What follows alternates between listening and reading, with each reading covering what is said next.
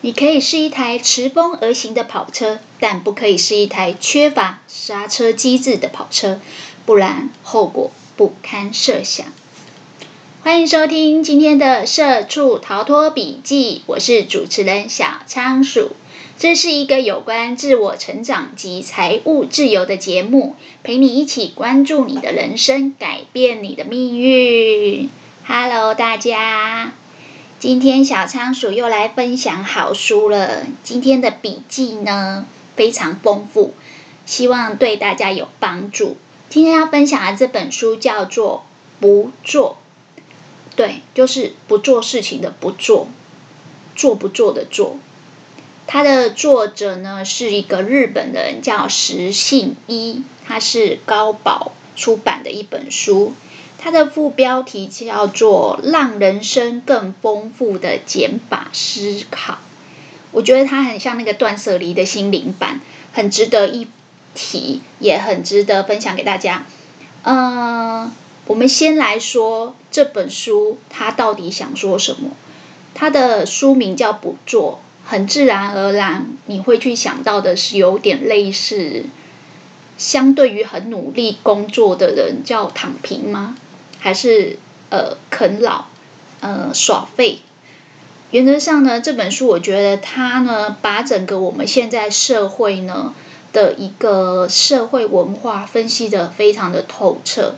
因为日本其实比我们更早进入呃工业化跟以开发国家的状态，也更早进入老年化的社会，所以我觉得它的分析的这个整个社会的氛围跟。整个文化呢，跟台湾现行的状态越来越接近。呃，总结来讲呢，他有讲到，就是呃，整个社会呢，现在是处于一种做作社会。什么叫做作社会？就是你一定要做些什么，好像才能代表呃主流社会的价值。那我觉得这也是一样，是以一个颠覆价值观的一个书。他当然也不是跟你说你完全不要做任何事情。只是就像他的副标题说的，如果你的思维模式可以稍微减法，可以稍微断舍离一点，你的人生反而会活得更丰富。它里面有讲到一个恶性循环的概念，我觉得很适合当成今天的主要的一个论述的架构。他有说，我们其实现在做做社会的状态，就是因为我们非常重视效率跟生产力。所以我们会拼命的去工作，就是像之前几本书有分享到的嘛，就是主流的社会基本上是相对呃竞争主义的，所以呢，在我们一出生以后就要开始竞争，就是学校呃考试考高分，然后挤进大学，然后挤进好的企业，相信。如果进了知名的大企业，得到百万年薪，就可以是人生的胜利组。这个我记得之前我们有在《大器可以晚成》那本书有分享到。其实这本书里面，它也是点出类似的状态，就是说现在的呃整个主流价值观，让我们每一个人的状态就是人生即竞争，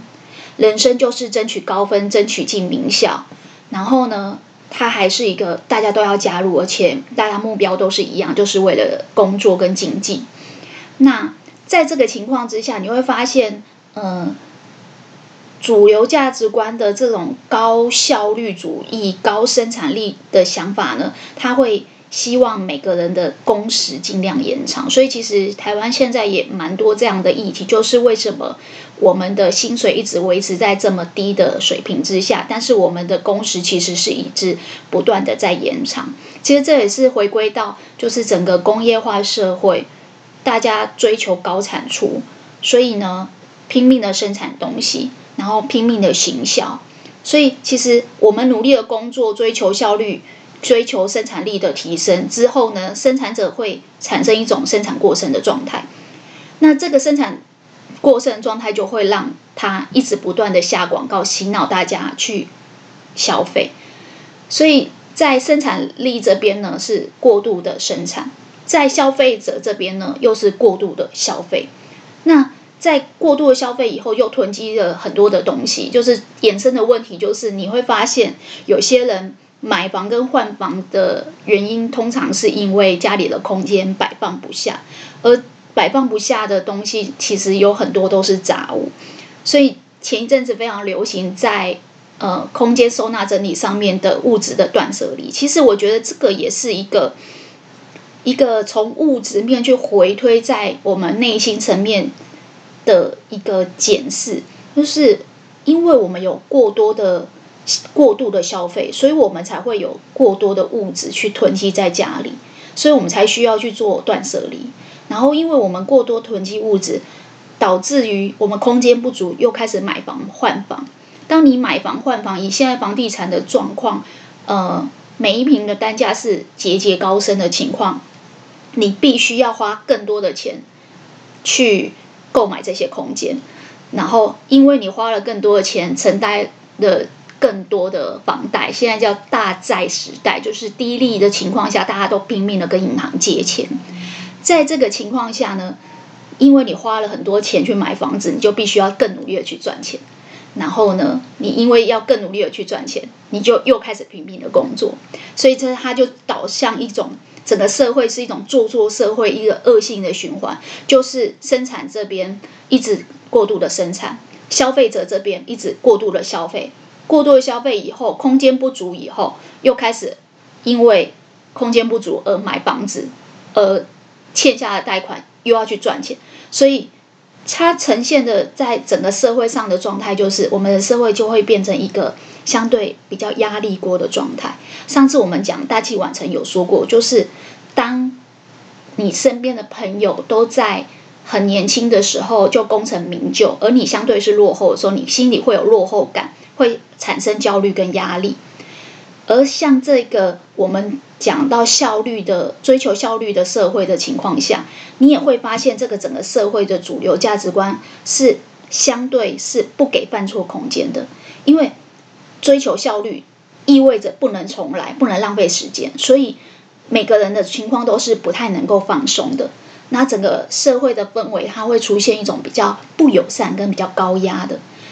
相对于呃比较宽容、比较能够给机会的呃友善的社会而言，它会出现一种，就是你会常常发现，在职场上，社畜之间有时候不只是主管，常常是互相都是催促的，催别人也催自己，以至于现在的像我们上次有讲过，就是身心疾病越来越多，思觉失调、忧郁症、躁郁症、恐慌，其实它一刚开始的。呃，触发都是从紧张开始，而这紧张跟整个社会的节奏有关系。当你的社会步调越来越快，不能够放松，不给放犯错的机会，你的人就会处于一种过度察言观色，然后在人际关系上相对也是相对比较不自由、不自在的状态。人在紧张、不自由、不自在的时候，他就会不知不觉的在心里累积负担跟压力，而这些东西。也是社会治安的隐忧，就是我们之前知道台湾有一些社会事件，像台铁的事件，还有那个小灯泡事件，其实都是身心的疾病者所，就是思觉失调症患者所发生的。其实这个都是一个整个社会的警讯。那这个是在整个大的社会上会引发出来的社会议题。过度的强调做作社会，过度的强调生产的社会以后呢，除了在我们整个社会会产生这种竞争主义的状态跟很压力锅的状态以外，在我们的人生，每一个人的人生也都会产生影响。它会造成一种情况，就是最明显的是，我们的人生会处于一种有点像社畜一样的穷忙。你会觉得每天都好像在追逐很多很重要。但却又不重要的事情，就很像在那个笼子里面跑那个那个飞轮一样，永远跑不完。人生很像是穷忙，原因是因为我们追求效率跟效能的情况下，表示我们要做的事情要更快，要更好。更快表示会更忙碌，更好、更进步表示不能停留。事实上呢，作者在这里面有讲到说。当我们一直在为了未来牺牲现在，我们其实就很难让自己可以停留下来，也很难去体验留在当下跟享受当下的这种嗯，这种感受。之前有一本书叫《心流》，也是在讲这个东西，就是说，当你做什么事情都在很急躁、很急促的情况，其实我们人不是机器，我们人啊，如果要像那个仓鼠一样在飞轮里面一直狂跑，很快你就会发现，你会出现。代偿就是我们运动的时候，如果你用了这块肌肉，没有用另外一块肌肉，它常常会出现代偿。而我们在身体里面也会出现代价。甜头可能是你可以赚很多钱，可是代价可能是你的身体的健康，或是我刚才讲的身心疾病，就是人不自觉的会紧张，肾上腺素会提高。所以，当我们的整个主流社会的价值观处于一种高效率的时候呢，我们的人生就会变成是在赚钱跟花钱当中过日子，就是礼拜一到礼拜五拼命的赚钱，因为要付房贷，因为要付车贷，因为要付生活费。然后呢，到六日以后就赶快去花钱，因为要舒压，因为压力很大，因为同财之间都呃。生活品质越来越好，我也要买好的东西，我也要过上好的日子，开始追求生活的品质。家里的东西越堆越多，过度的消费，所以生产者过度生产，消费者过度消费，到最后我们的人生就处于一种赚钱花钱、赚钱花钱。事实上，这真的是一种恶性的循环。我不知道大家对于自己现况的人生是否满意，但是我相信。最近会这么流行所谓的减法的空间收纳，或者是断舍离，其实它某种程度也意味着我们的社会慢慢出出现的这种囤积、过度囤积跟物质过剩的状态。但我们到底为什么会这样过度囤积呢？如果赚钱已经这么不容易，为什么我们还需要去花这么多钱买东西？其实。这本书里面，我觉得最值得分享的是这个价值观的部分。就是说，当这个主流社会的呃价值观告诉你要追求效率，然后你要拼命赚钱，你个人的价值观也会出现类似像这样子的影响。在这个作者里面，他就有分析到，当我们的人呢，对于未来产生不确定感，不知道以后会怎么样，或是不知道嗯何时。会发生什么事情的时候，人的不安感会提高。这个东西呢，用一个比较具体的举例，就是之前有那个卫生纸之乱，就是说呢，你不知道它什么时候会涨价，你不知道你家的卫生纸什么时候会没得用了，你就会想要去囤积。这就是人其实在很不确定性高、很不安的时候会提高。那这通常也反映一种情况，就是在内心层面，我们人对自己的掌握度不高。所以之前大器晚成有讲到这个概念，叫自我效能感变低，所以会出现自我否定跟没有自信的状态。你对于整个大的社会物质环境的无力感、无法确定，会产生更高的不安。所以呢，什么时候什么东西会让你觉得比较安全感？就是你会觉得拥有这东西你就安全了。你知道之前我有看那个新闻，就是有些人甚至用将近半个房间在囤积卫生纸。其实这已经是很强烈的对物质的占有跟执着。其实这反映你内心其实有太高的不安，而这不安往往是因为我们没有花时间停留下来，接受原本自己的状态，让自己的自尊跟自信慢慢去累积跟建立，而花很多时间在追赶。别人都说这样比较好。当每个人都价值观因为整个高呃社会的高效率啊，然后高压力啊，以至于每个人都在追赶这件事情，你就会发现疯狂抢卫生纸，甚至为了我记得新闻有说，就是有两个男生为了一包卫生纸在美式卖场大打出手。其实这真的是呃。很好的社会议题去检视这个社会是不是生病了？这个社会大家对于物质的占有跟执着，它反映内心的是什么？当你对于未来的不安全感升高到一个很高的情况，你才会出现类似的症状。那其实像这一类的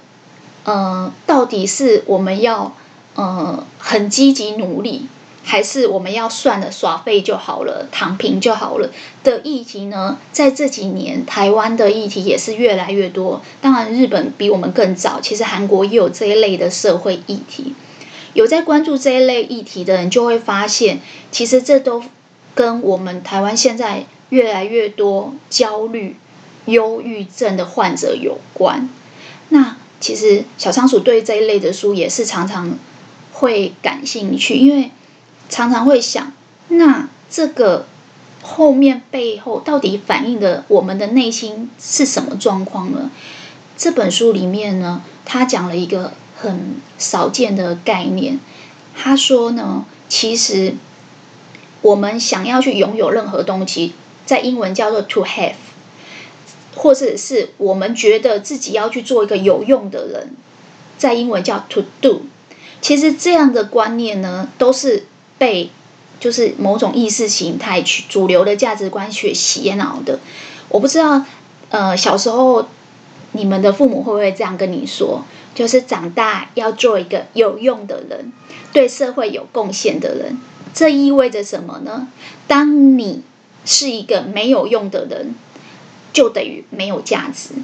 小时候我看那个 PTT 的时候，有时候酸民骂人也会说啊，这个人没有用。这个呃，就是没有价值。其实，当酸一个人没有用，酸一个人是鲁蛇的时候，他蛮大程度是在说你这个人是没有能力的。当你无能为力，你就是连活着的资格都没有的。其实，这个是一个很不对的价值观。这本书里面，他就在说。如果我们工作，其实我们每天要做这么多事情，有但很多的代办清单，我们要做这么多的工作去满足我们的温饱之外，其实这都是工具。就是说，我们活在这个世界上，除了工作以外，还有生活，还有家人，还有朋友，人际关系。而工作本身可能只是让你赚钱，让你可以那个付你的生活费，所以它本身是一个工具。但是我们到最后，整个主流社会，我们会被洗脑成说，这个工作是你的目的。如果当你犯了这种把工具变成目的的错误的时候，就会有一点点像是呃。一个女生到了适婚年龄的时候，很多人就会跟你说，叫你要赶快结婚，然后你就会出现一种为了结婚而结婚，为了结婚这个工具而去结婚，而去做这个事情。事实上，我们不能为了工作而工作，而是要搞清楚，工作是用来辅助我们生活过得更好的一个工具。如果被工作所奴役，或是因为工作而牺牲了自己原本的生活，其实这个在主流的社会一直灌输的这种努力工作的观念，最近也有一些书啊，像《过度努力》这一类的书，都是其实都是在告诉我们，都是在提醒我们说，其实这个主流价值观是有探讨的空间的。为什么这么说呢？因为呢，我不知道大家有没有看莎士比亚，里面就有讲到 to be or not to be。to be 本身跟 to do 本身最大的差别就是 to be 是存在。当一个人存在，他本身其实就具备有价值，不一定要 to do，不一定要 to do 有用，有做些什么才有价值。这个听起来很玄，对不对？我举一个最好的例子。有一些老人家年纪大了以后呢，就会特别喜欢来呃子女的家里帮忙做家务，常常都会说啊，我老了啦，我没有用了啦，啊，还好我还可以帮你煮煮饭啊，帮你洗洗衣服啊，我替你做事情是是想要证明说我还很有用啦，诶，我不是没有价值，我还有资格活啦，不是说年纪大就没有资格活。你听这话，你会不会觉得很荒谬？因为对子女而言，爸妈不管有没有替你烧饭洗衣，他本身存在就拥有价值，不是吗？如果你的父母健在，对你是不是已经很有意义了？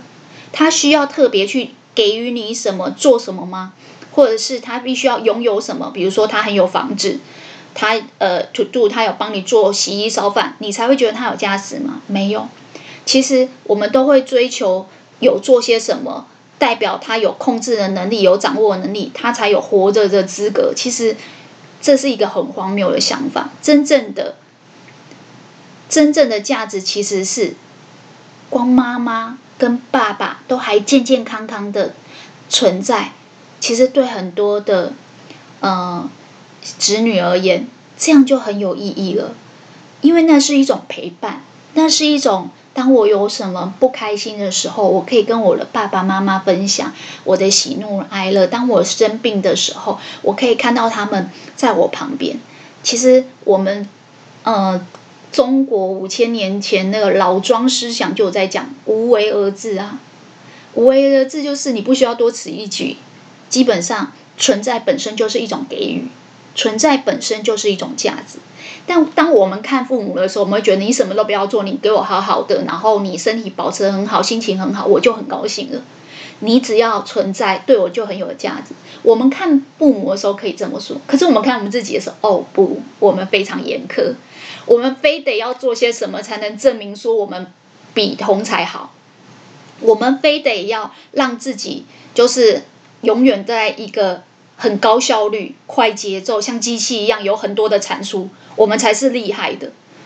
以至于我们没有办法去承认说，我们也有做不到的时候。我们是人，我们不是机器，我们也有脆弱的时候。我们其实不用那么拼命，我们其实可以让自己去完整的体验当下，体验现在。我之前有跟一个朋友聊到，因为他也身体有一些疾病，我问他说，他觉得他人生来这个世上是做什么？他觉得他是他是要去看看世界，到处旅行。他很喜欢体验人生，但当然呢，他生了病以后就没有办法这样完整的去体去去看外面的世界，他就觉得非常的难受。然后我就告诉他说，其实旅行是一种去看看外面的世界是非常好的，但是你的人生的支点如果把它设定在这里。你知道那个支点，就是说，如果你有支点设在这里，你只要用一个比较轻的力气，你就可以举起地地球。当你把你人生的定位支点放在这里的时候，你就会觉得一有一天，如果你不能旅行，假设你不良于行，或者是你呃无法这么呃活动自由的时候，你就会觉得很沮丧。我就跟他说，其实没有，我觉得人生的支点不是在于能不能旅行。我觉得人生的支点是你有没有去完整的体验你的人生。人生没有只有快乐跟旅行，也没有只有赚钱跟工作，它也许也包含了喜怒哀乐，也包含了生老病死。所以你可能也会体验到生病，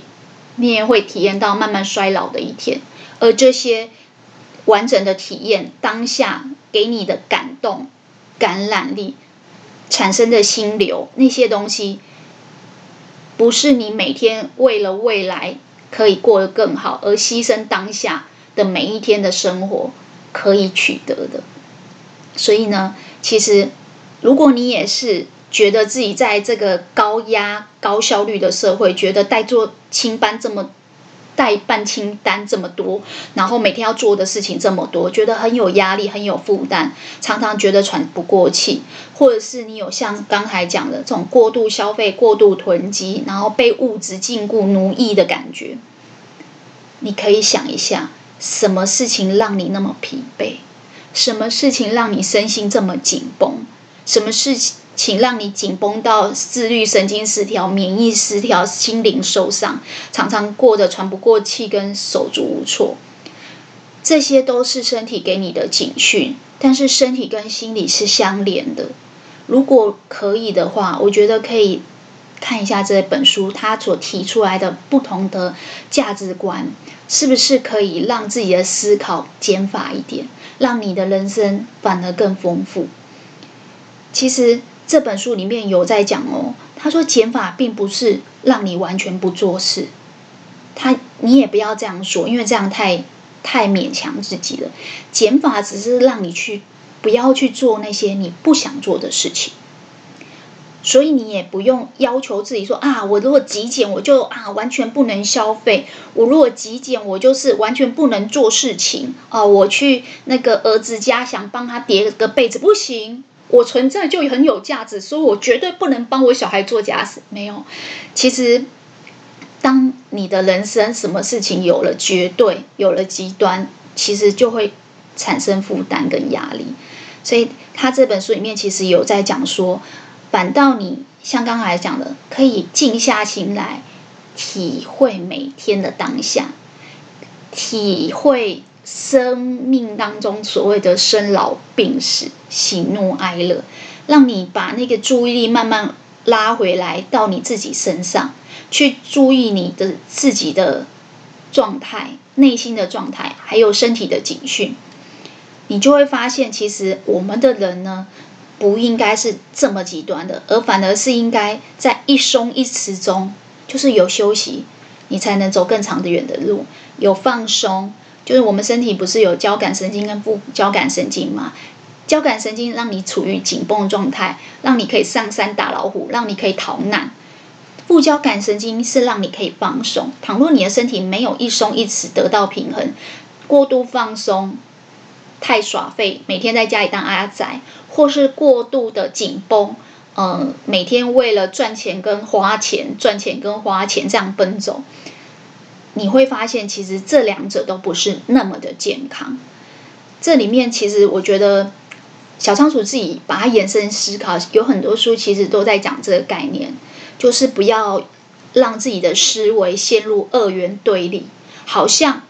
不是当过劳的社畜，没有内卷到不行。不是拼命到不行，当拼命拼命三娘，就是要放弃，就失业，就啃老，就躺平。不是，其实人生永远有第三个选择，第三条路。我自己把它定位，这叫反双极，就是说，当主流的社会，呃，人生胜利组一定要追求在很早的时候，年轻的时候就就及早成功，考高分，然后进名校，然后进那个很厉害的大企业的时候。如果你是相对像大器晚成里面说，如果你是相对非主流的，你有你自己的步调，你可以晚一点成功。但是这一切都是说，我们不需要一定要极端的，不是拼命就是放弃。其实我们每一个人都应该用自己的步调去发光发热。诶，这句话有没有觉得很熟？这句话是我之前在大器晚成里面跟大家分享的时候。讲的一个它里面的金句，就是说，其实每个人都有自己的步调，它有可能是多元的，它有可能是跳跃的，它有可能是以前有一本书叫《C 型人生》，就是说我们的人生其实有时候像 C 一样，它走到中段以后，你会发现你又开始回学校念书了，你又开始重新学习新事物了，